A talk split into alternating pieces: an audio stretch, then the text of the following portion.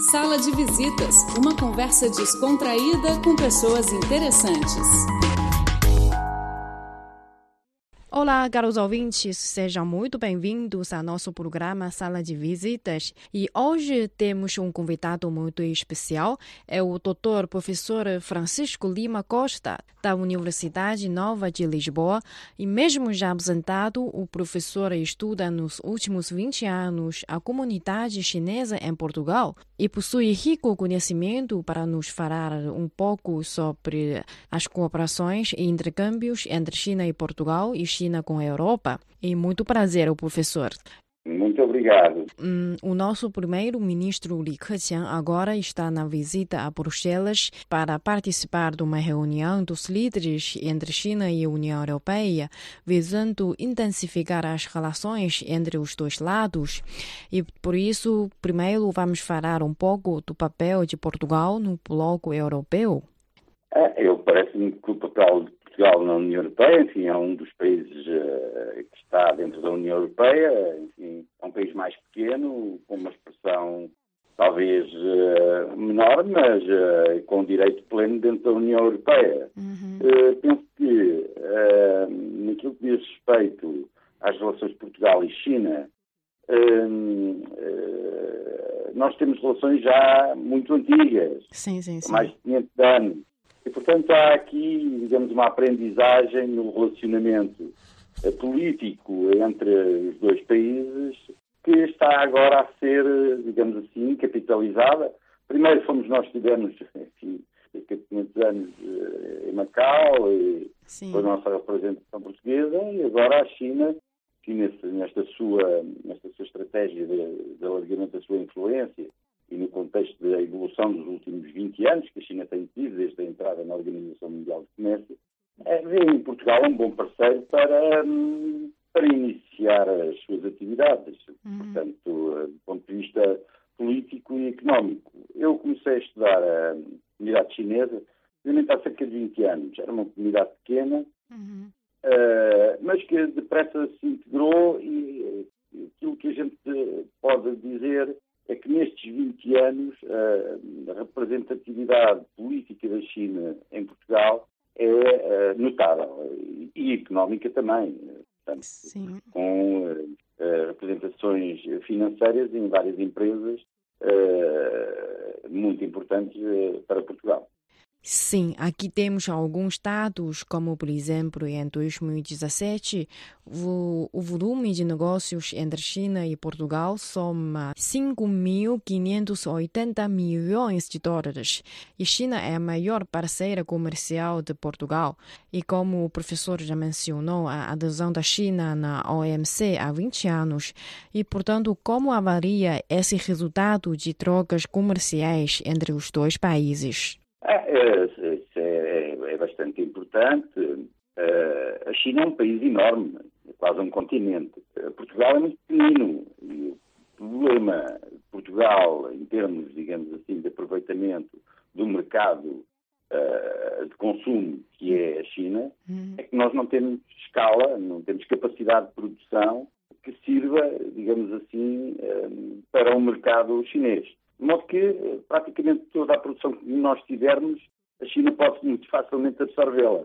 Eu, por acaso, no dia estava com, com uma outra pessoa, eh, pronto, e, e ela dizia que, eh, que é muito complicado estar a, comprar um determinado produto, por exemplo, vinho, em Portugal, uhum. uh, e depois esse vinho acabar a esgotar-se, não é? Muito rapidamente.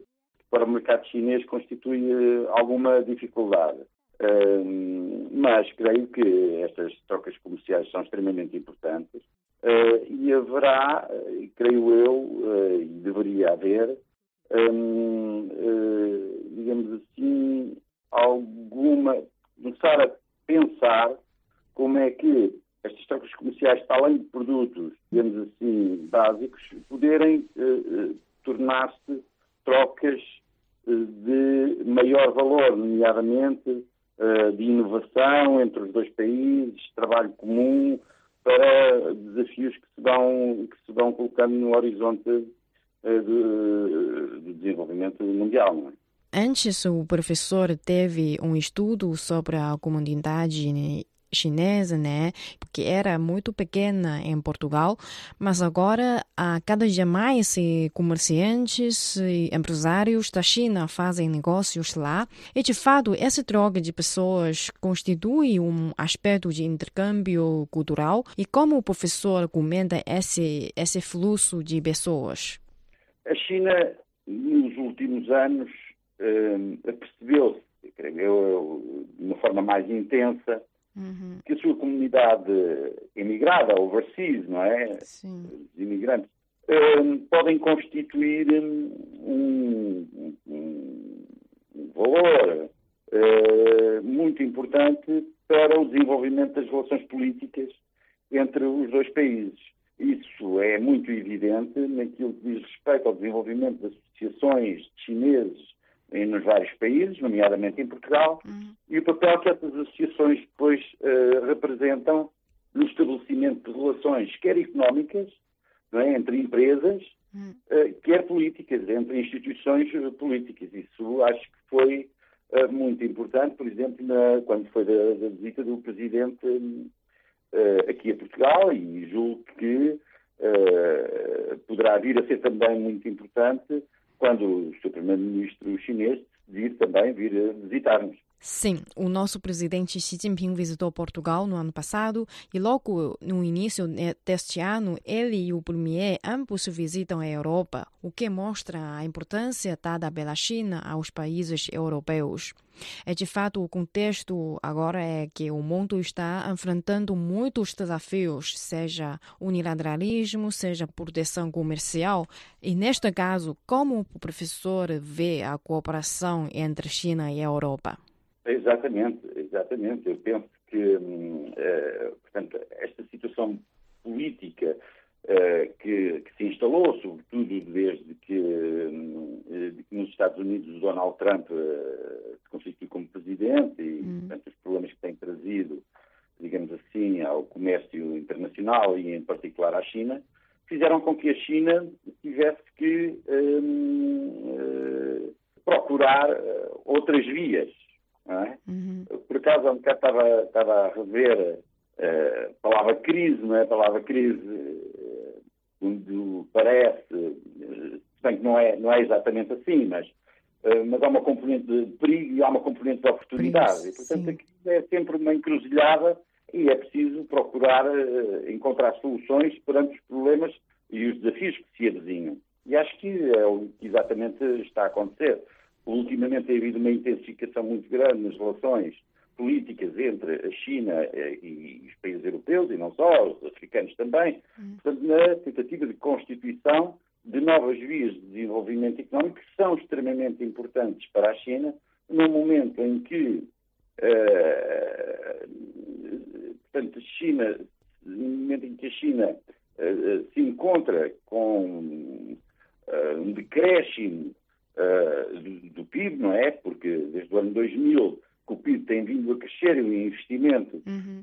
um, uh, que resultou desse dinheiro que entrou na China foi muito importante, mas a partir do momento em que o PIB desce abaixo dos dois dígitos, a China tem procurado desenvolver de outras formas a sua economia, nomeadamente investindo uhum. internamente, uh, criando um mercado de trabalho uh, e apoiando as empresas para que esse mercado de trabalho sustente o próprio desenvolvimento económico e procurando externamente novas vias uh, para se, uh, digamos assim, para projetar a sua economia. É claro, a Europa é um parceiro essencial num contexto em que uh, um, há alguma animosidade entre a Europa e os Estados Unidos por via do presidente Trump. A questão do Brexit também, portanto, da Inglaterra e todo esse, esse panorama Brexit. que a Europa está a viver, constituem um, um, elemento também importante para que a Europa uh, olhe mais para o, o seu parceiro, uh, que é a China. Uhum. Digamos que estes últimos anos têm alterado aquilo que são os poderes geopolíticos e geoeconómicos que uhum. estão em cima da mesa. Portanto, há uma espécie de uma nova economia mundo. Essa nova economia mundo que se está a constituir, com estas vias que estão a ser exploradas politicamente, politicamente e economicamente, são extremamente importantes uh, para responder quer aos desafios internos, mas sobretudo para, para, responder aos desafios globais que nós enfrentamos, nomeadamente aqueles que dizem respeito às questões ambientais. Sim. Esse é um, é um elemento fundamental na atualidade, porque, digamos assim, uh, a própria indústria automóvel, com os carros elétricos, as energias renováveis, portanto, há toda uma economia verde que está a surgir que se constitui também como um elemento importante para o desenvolvimento dos países. Eh, e, portanto, quem estiver mais atento a isto, os países mais atentos a isto estarão em vantagem competitiva no futuro. De facto, em termos ambientais, a poluição e em, e, em, particular, o problema das alterações climáticas são desafios que a humanidade nunca, nunca, nunca enfrentou. Eh, e, portanto, esta nova economia verde é não só uma oportunidade, mas é uma necessidade. Estas inovações tecnológicas, na realidade, foi a uhum. tecnologia que nos trouxe este problema da poluição, não é? Uhum. Em termos genéricos, uh, mas tem que ser a tecnologia a, a resolver, a ajudar, é um, um elemento extremamente importante para nos ajudar a resolver estes problemas. E, portanto, as parcerias que possam existir entre a China, e era isso que eu também referia um bocado relativamente a Portugal, possam existir naquilo que diz respeito à resposta destes desafios mais importantes, uh, são, é, eu acho que é, é vital mesmo. Hum, quer dizer que diante desses desafios globais, nenhum país pode sobreviver sozinho e então o professor está com uma boa perspectiva para a aproximação da China com a Europa? Vejo, sim, senhor, sobre todos os aspectos. Há ganhos que se podem ter eh, de ambos os lados. Eh, a China, nos últimos 20 anos, se nós olharmos para a evolução do PIB nos últimos 40 anos, hum. verifica-se que eh, nestes últimos 20 anos, sobretudo nestes últimos 15 anos, cresceu imenso e, portanto, a China desenvolveu-se internamente bastante, hum. reduziu imenso a pobreza.